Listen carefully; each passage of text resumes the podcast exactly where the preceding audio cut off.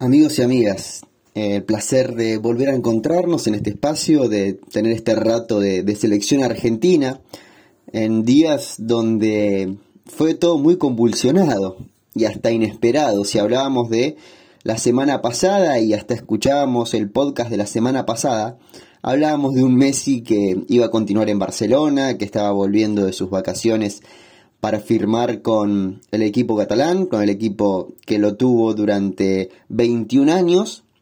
Y el jueves explotó una bomba que realmente eh, nos sorprendió a todos.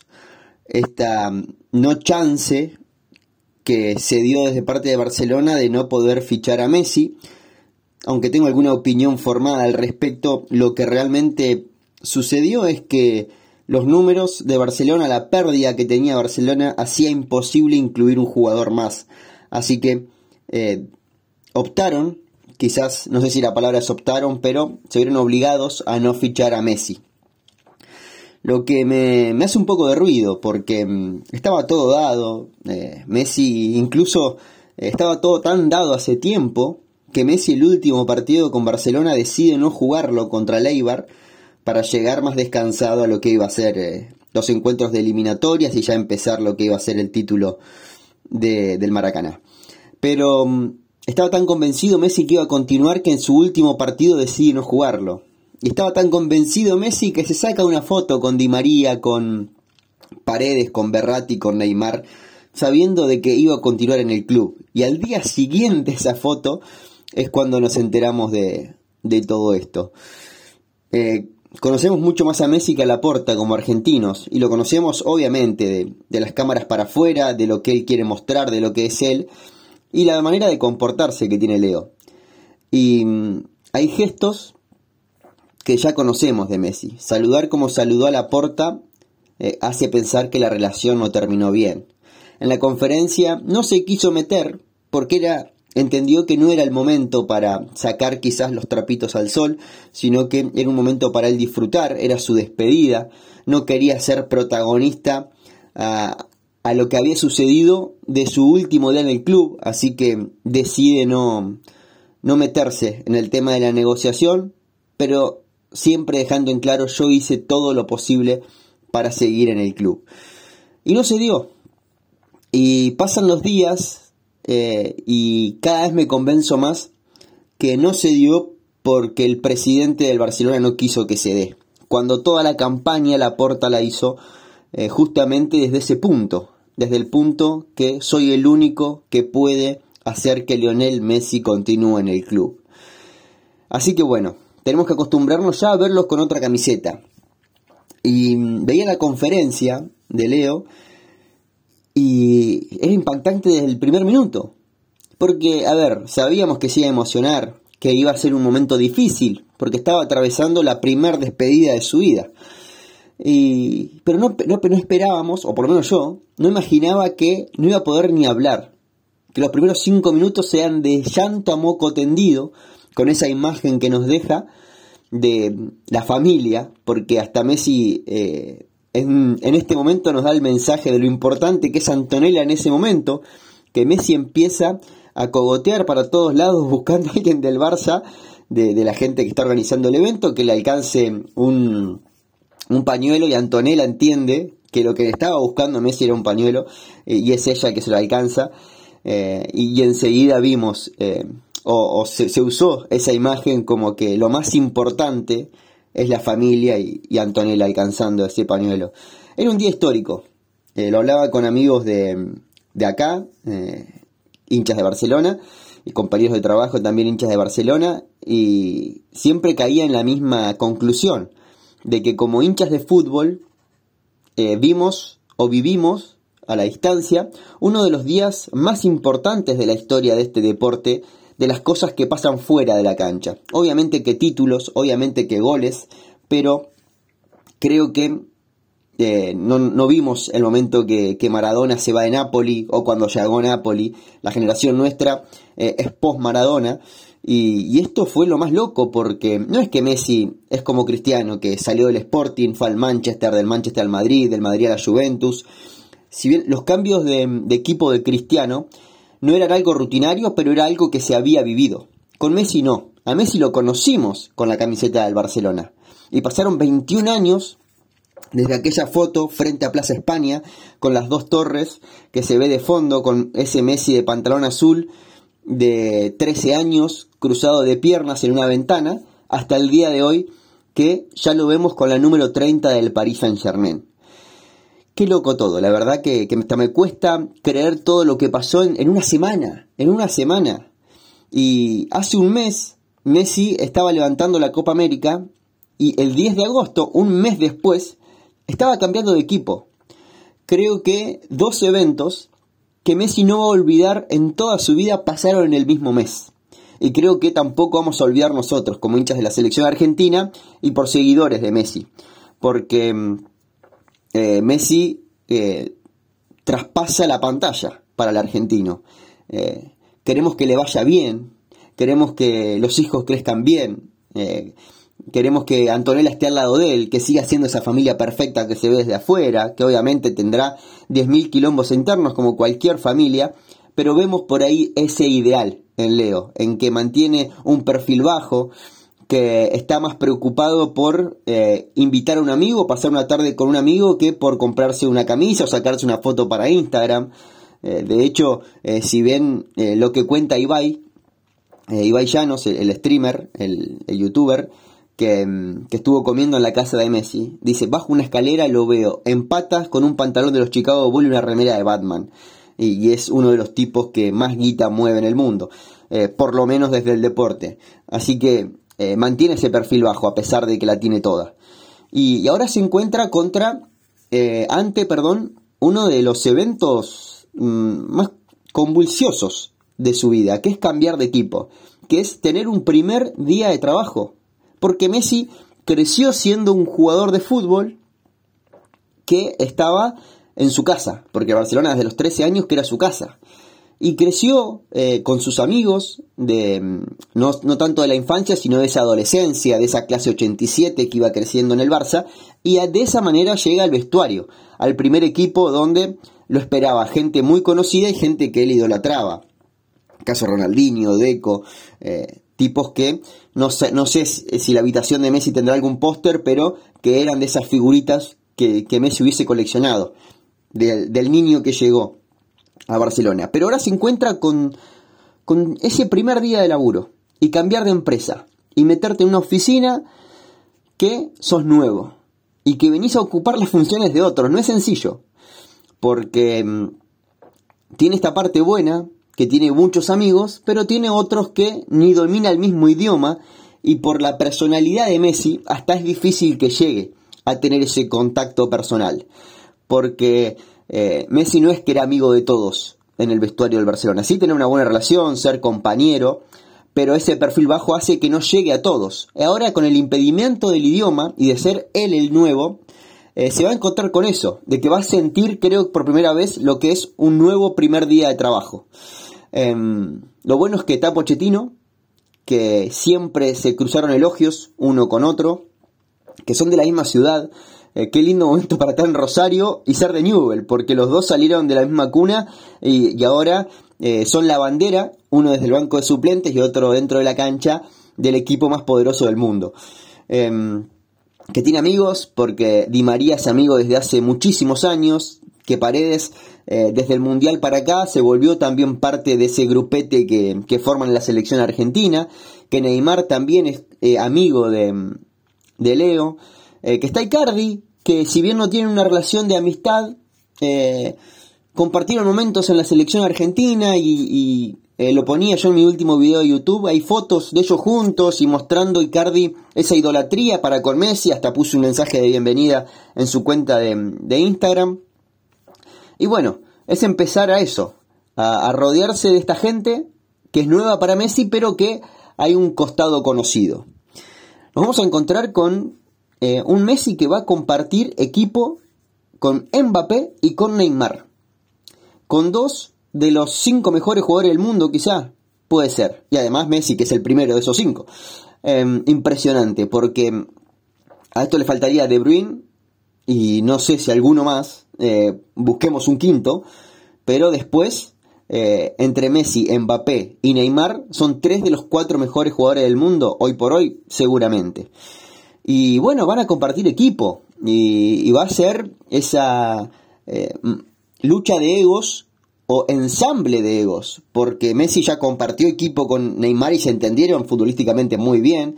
Mbappé parece ser un tipo que ya sabe esto que es de jugar con estrellas, porque lo hace con Neymar habitualmente y hay una, una conjunción entre ambos, hay una comunión durante el juego. Y me trato de meter en la cabeza de Pochettino un ratito y ver a quién saco. Y creo que puede pagar Paredes o puede pagar Di María la llegada de, de, Leo. Porque uno piensa Messi en el centro, detrás de Mbappé, a la izquierda Neymar, a la derecha Di María, pero atrás tener a Mbappé y a Wijnaldum es como mucho. Porque también está um, también está eh, Danilo, que son esos jugadores más de marca que tiene este equipo, y con tanto atacante top, eh, tenemos que buscar a alguien que, ayude a Kimbembe, a Sergio Ramos, a Marquinho, a los que van a estar atrás. Realmente es un equipo de, Liga Master, eh, sin duda. De los chicos que juegan a la Play, arman el equipo que más le gusta, con los jugadores que más quieren y más caros seguramente, con mejor nivel, y el Paris Saint Germain hoy se parece mucho a eso. La otra opción que decía es que en un 4-3-3, Paredes meternos con Wijnaldum y con Danilo Gueye y Messi ocupar el lugar de Di María por derecha. Pero bueno, seguramente vamos a ver muchos de esos momentos que compartan Messi con Di María y Paredes. Y para la selección argentina, eso es buenísimo.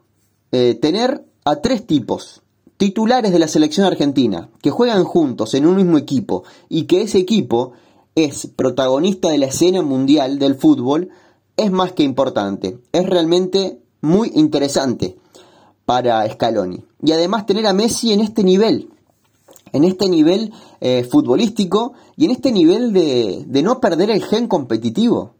Messi lo único que pudo decir en la conferencia de prensa que dio cuando se estaba yendo de Barcelona, eh, porque el resto era todo emotivo, dijo, quiero seguir ganando, soy un ganador, quiero seguir compitiendo y quiero alcanzar a Dani Alves con mayor cantidad de títulos. Eh, hay algo en Messi que no cambia, que es la esencia, que es jugar al fútbol.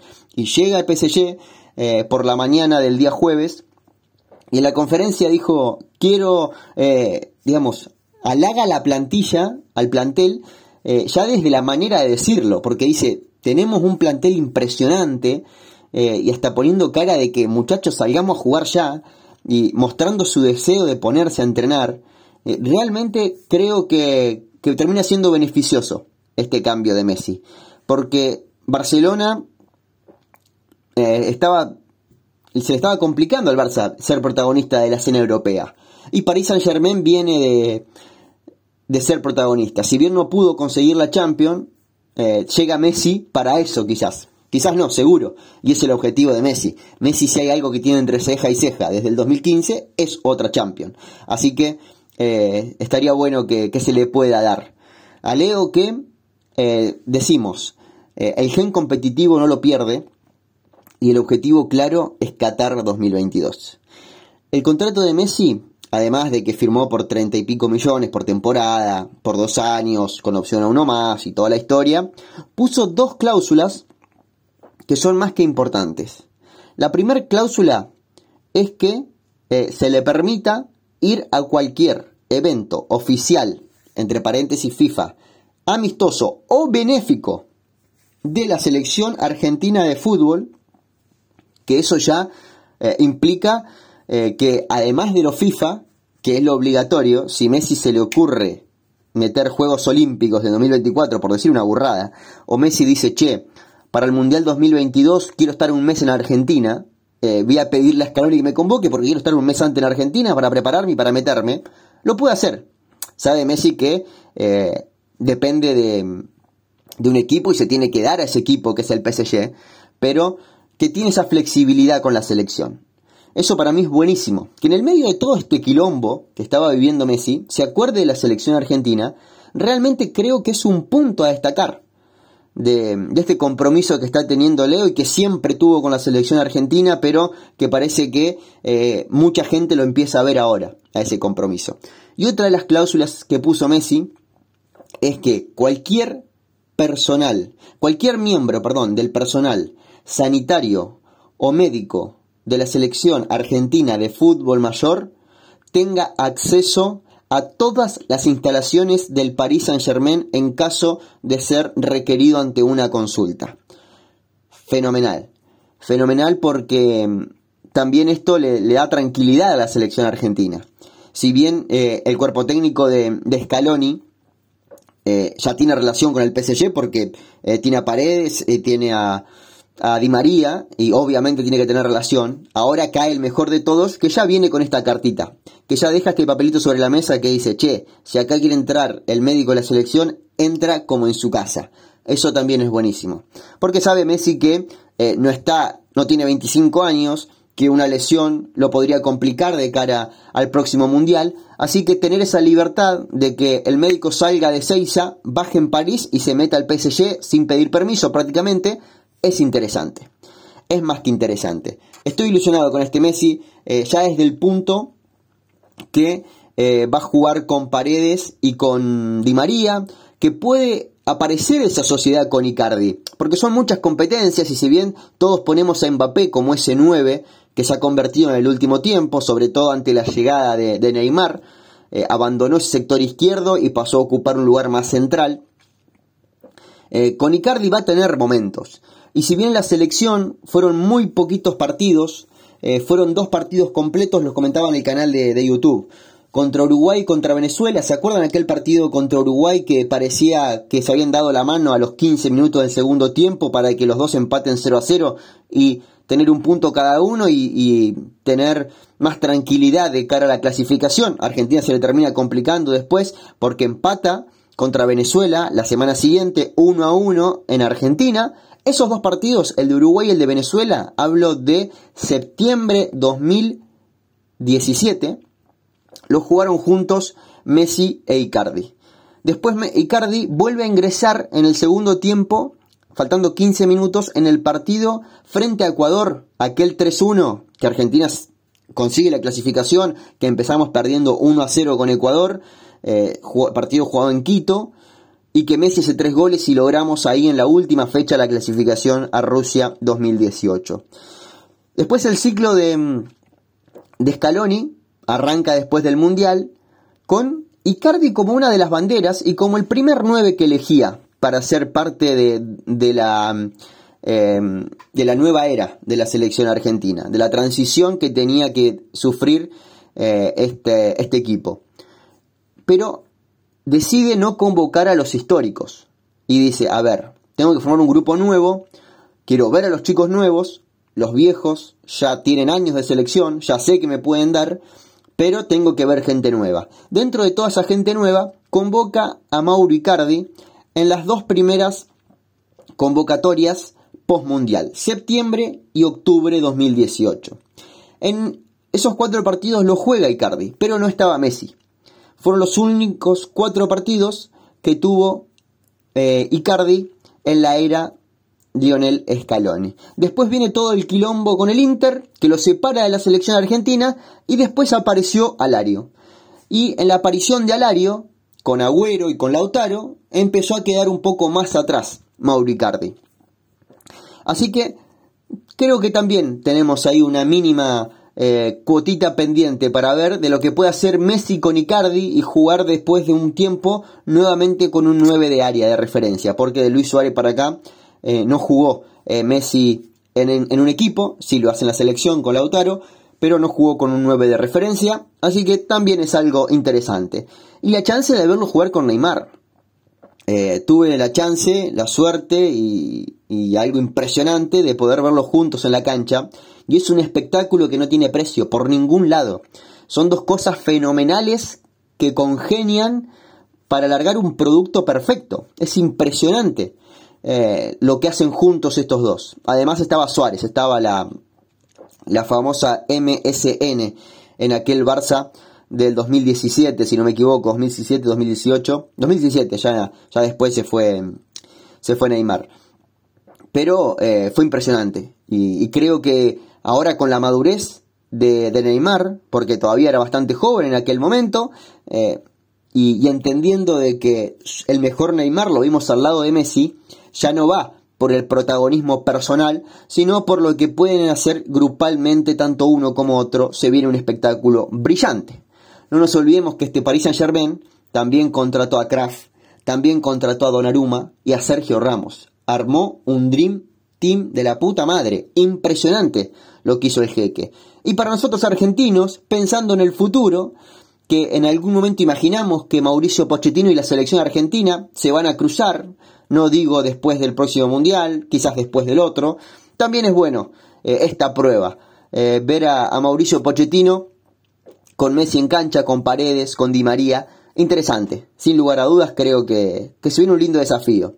Al principio no quería que se vaya al PSG, sinceramente, porque, digo, sea una liga menor, vamos a tener que esperar a febrero para poder verlo competir en octavos de final de Champions, hasta ese momento no vamos a ver mucho de este Messi, pero eh, después de escuchar la conferencia, creo que, desde el minuto uno ya había querer eh, buscar los partidos del PSG para poder disfrutar de, de esta nueva era de Lionel Messi, del capitán que cambia de barco para navegar otros océanos. Así que bueno, necesitábamos esto también. Siempre se habló de que eh, me gustaría verlo a Messi en otro equipo. Llegó el momento. Llegó en este 2021 con 34 años, a un año y medio de un mundial que va a vestir la camiseta del Paris Saint-Germain. El número 30 va a tener eh, Messi, igual que el comienzo de la era en Barcelona, con la número 30. Algo raro para el fútbol francés, porque la número 30, 40 y 50 siempre quedan para los arqueros, tercer, cuarto y quinto arquero. Eh, en este caso se hace la excepción y Messi vuelve a usar la 30, como lo hizo hace 20 años. Em, quería juntar todo esto con varios jugadores del último campeón de América, de la selección argentina campeona de América, que cambiaron de equipos y ver con qué nos podemos encontrar. Hay algo que en general eh, creo que va a haber alguien que esté en desacuerdo con lo que voy a decir, pero en todos los casos es una evolución. Porque bueno, lo de, París, lo de Mesa, el Paris Saint Germain va a un equipo más competitivo en la actualidad como el Paris Saint Germain. Kun al Barça, si bien va a estar dos meses y medio fuera de las canchas el Kun Agüero, creo que en la idea de Guardiola ya el Kun no entraba por ningún lado y en un equipo con necesidades como es el Barça puede tener eh, más participación Sergio Agüero. Así que eh, creo que es un pase que cuando logre la mejor forma física, el Kun puede sacarle buenos frutos. Nico González a la Fiorentina. A ver, yo creo que por una cuestión de abandonar la Bundesliga, y caer en el fútbol italiano, que va tomando más fuerza que hace 5 o 6 años, eh, es un lindo desafío.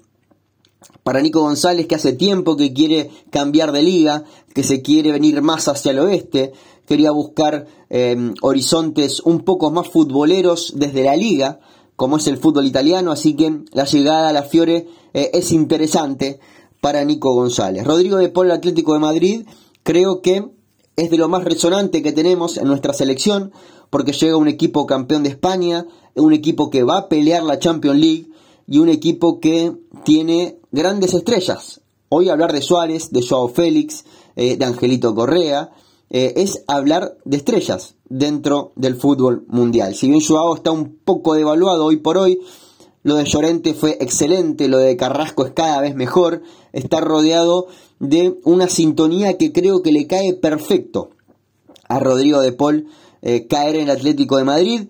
Seguramente se va a ir adecuando con el correr de los minutos. Vimos algún amistoso que no pudimos ver todavía a ese de Paul de despliegue absoluto, como estamos viendo en la selección argentina, pero está en el equipo indicado para ser el mejor de Paul, sin lugar a dudas. El pase, de, el pase perdón, de Cuti Romero al Tottenham. Creo que el salto de la Serie a la Premier League ya es interesante. Entiendo que el Atalanta hoy está entre los mejores equipos de Italia y el Tottenham no está entre los mejores equipos de Inglaterra. Pero creo que la lectura de Cuti, además de que imagino que es un salto económico interesante, porque han gastado 55 millones en Cuti Romero para que pase del Atalanta al Tottenham, piensa futuro del equipo que está armando el Tottenham, de lo que la intención que tiene el Tottenham y que puede ser muy bueno para él. Un equipo que está acostumbrado, sobre todo por el paso de Pochettino, a tener centrales de muy buen manejo. Cuti cae muy bien en una de las ligas más competitivas del mundo. Lo de Montiel al Sevilla, que se está, cuando estoy haciendo esto, Montiel está viajando hacia España para rubricar su firma y convertirse en nuevo jugador de el club de Nervión, del Sevilla Fútbol Club, rodeado de argentinos. Impresionante que se dé esto. Creo que no había destino mejor para Montiel, porque arranca desde atrás frente a Jesús Navas, pero a Jesús Navas no le queda mucho hilo en el carretel. No sabemos cuánto más va a poder competir Jesús Navas al primer nivel, aunque hoy está entre los mejores laterales derechos del mundo. No tiene pasaporte comunitario y que Sevilla, que es un equipo fichador, es un equipo de, comprar y vender mucho, em, opte en dar una plaza de extracomunitario a Gonzalo Montiel es un gran gesto, es una gran apuesta. 10 millones de euros, 11 millones de euros, perdón, son los que paga eh, Sevilla para quedarse con Gonzalo Montiel en su primera experiencia en Europa. Ya no llega con 20 años, ya llega con 24, siendo importante en la selección argentina. Eh, un gran salto, rodeado de argentinos porque va a estar Acuña, eh, Papu Gómez, Ocampos, hay mucho, hay mucho en Sevilla que le va a venir muy bien a, mm, mm, Gonzalo Montiel y va a estar Lamela también. que no creo que hayan conseguido en River porque era muy chiquito Montiel, pero que salen del mismo lugar. Y bueno, compartió y es campeón de América con Papu Gómez, así que ya empieza a sentirse cómodo antes de entrar al vestuario. Eh, creo que llega a un club excelente para una primera experiencia en el fútbol europeo. Y lo de Muso, lo de Juan Muso al Atalanta, que queda un poco en el tiempo, pero llega de pelear el descenso a pelear la Champions. Hoy hablar de Atalanta es pelear Champions League. Y que Muso sea ese arquero es interesante. Si bien hoy estamos muy conformes con Dibu Martínez y, con, y nos va a pensar de que va a ser el arquero del próximo Mundial, tener competencia tener la espalda cubierta en caso de que vuelva a aparecer un Jerry Mina para meter un cabezazo em, y dejarlo medio groy a Dibu Martínez. Tener un arquero también en el primer nivel mundial es interesante para el seleccionado argentino. Y si bien no es campeón de América, Emiliano Buendía también cambió de equipo y pasó de ser campeón en la Championship al Aston Villa junto a Dibu Martínez, un jugador que Estuvo en la selección argentina, no llegó a debutar, fue parte de esa lista de 33 que eh, después se vio depurada en 28 y 5 quedaron en el camino. Así que eh, también es interesante. Un Emiliano Buendía que eh, nos quedamos con las ganas y esperemos que se dé en estos tres partidos que vienen contra Venezuela, Brasil y Bolivia en el mes de septiembre, en la primera semana de septiembre. Eh, esperemos ya conocer en pocos días nada más esa lista y poder empezar a hablar sobre terreno conocido. Pero es interesante esto que estamos diciendo. El cambio de equipos de varios jugadores de, de, nuestra selección, que cumplimos un mes como campeones de América y que lo vamos a festejar durante toda la vida porque pasaron 28 años para volver a festejar y algunos como nosotros, los que tenemos 30 y corto, en mi caso 33, no nos acordamos de aquel 93. No nos acordamos de aquel 91. Así que este es el primero que nos toca disfrutar. Obviamente disfrutamos las dos medallas de oros olímpicas, disfrutamos mucho de los mundiales sub-20, pero necesitábamos algo con la mayor y sentir este calor de gloria que te da ser campeón de América. Hasta acá el podcast de hoy. Agradecido como siempre de que hayan llegado hasta este punto. Son casi, casi media hora hablando de selección argentina, en este caso hablando de Leo y de su pase al Paris Saint Germain. Si quieren colaborar con este proyecto, eh, es muy fácil. El primero es escucharlo, si están escuchando esto porque lo escucharon. El segundo es compartirlo en redes sociales. Es muy importante para mí que llegue a mucha más gente este formato, que cuesta mucho el crecimiento, aunque realmente estoy muy contento con la devolución. Y que dejen algún like, dejen de alguna manera eh, que el algoritmo de todas las aplicaciones entiendan de que este es un material interesante para compartir. Agradecido, como siempre, de que estén de ese lado, de que disfruten y vivan la selección argentina como yo y sepan que en este espacio hablaremos siempre de la, de la celeste y blanca. Un fuerte abrazo.